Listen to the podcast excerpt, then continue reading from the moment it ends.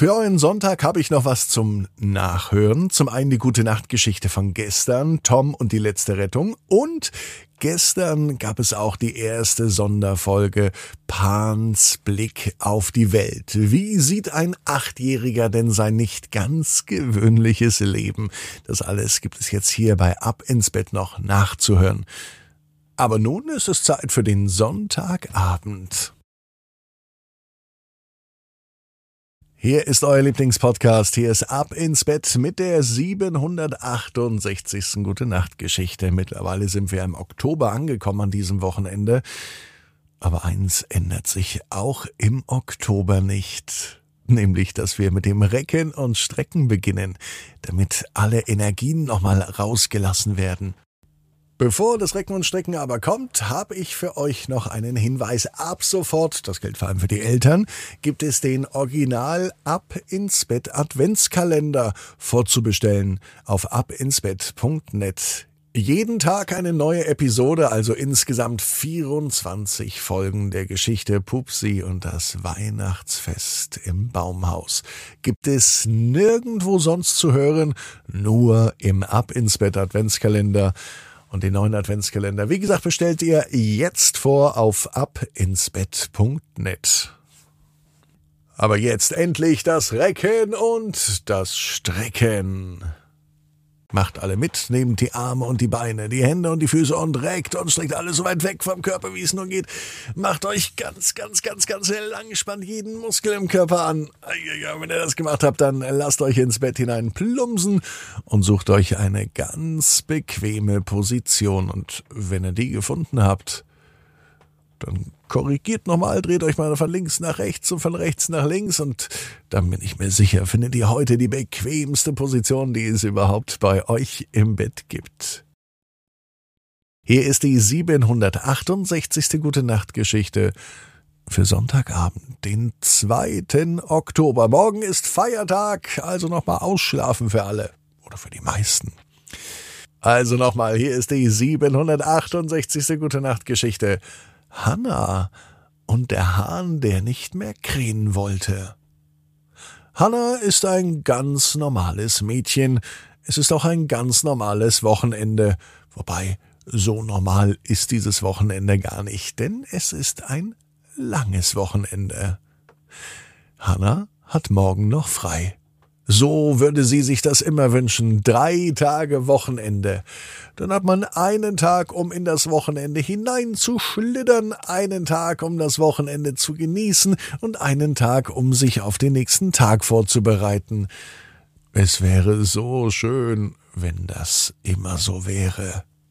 Normalerweise wird Hanna morgens geweckt. Nicht vom Wecker, sondern von den Hühnern und vom Hahn, der draußen direkt vor ihrem Fenster lebt.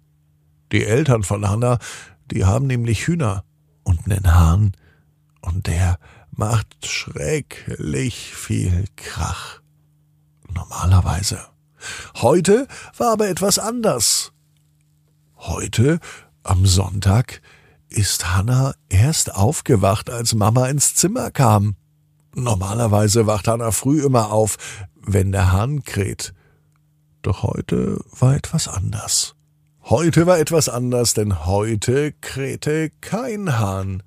Und es war schon sehr, sehr komisch für Hanna. Sie bemerkt es aber erst später. Erst, als sie schon einige Zeit wach ist. Erst, als sie das Rollo öffnet und dann den Hühnerstall sieht. Dort sitzt der Hahn, so wie jeden Tag. Er hat braune Federn und einen großen Kamm auf dem Kopf, den er ganz stolz aufgerichtet hat.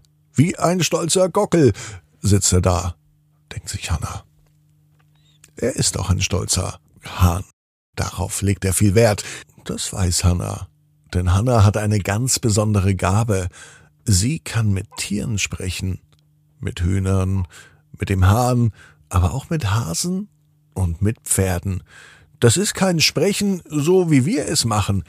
Es ist mehr ein Fühlen, ein in das Tier hineinversetzen, so dass sie spürt, was das Tier spürt und fühlt. Und somit weiß Hanna auch, was das Tier denkt. Dazu braucht sie nicht einmal in der Nähe des Tieres sein. Es reicht schon, wenn sie das Tier sieht, so wie beim Hahn. Sie sieht den Hahn und sie spürt, dass er wirklich schlechte Laune hat. Vielleicht ist ja die schlechte Laune auch der Grund, warum der Hahn nicht mehr krähen wollte. Sonst hat er das immer gemacht, den ganzen Tag. Früh hat er begonnen und er spät wieder aufgehört, und das ging jeden Tag so. Dem Hahn war es egal, welcher Tag ist. Er musste doch schließlich krähen, so gehört sich das für einen stolzen Hahn. Aber Hahn, warum krähst du nicht mehr? Das sind die Dinge, die in Hannas Kopf rumgehen. Und auch der Hahn verspürt eine Verbindung zu Hanna. Er kann ihre Frage verstehen. Und er kann sogar antworten, ohne dass sie reden. Sie verstehen sich einfach so, als wenn die Gedanken ganz unsichtbar, ganz geheim miteinander sprechen.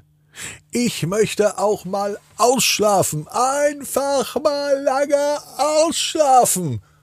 Der Hahn war richtig sauer, er schrie rum, alleine den Gedanken, und er schrie so laut, dass es Hanna sogar etwas in den Ohren wehtat. Wie seltsam. Der Hahn möchte also einmal ausschlafen. Hanna findet die Idee gut. Wenn der Hahn ausschläft, dann kann sie ja auch ausschlafen, dann wird sie auch gar nicht mehr wach. Jeden Sonntag, so beschließt es Hanna mit dem Hahn, ist nun lange Ausschlafen angesagt.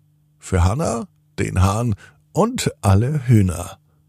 Ab sofort schlafen sie jeden Sonntag so lang sie wollen, ohne dass ein Hahn kräht.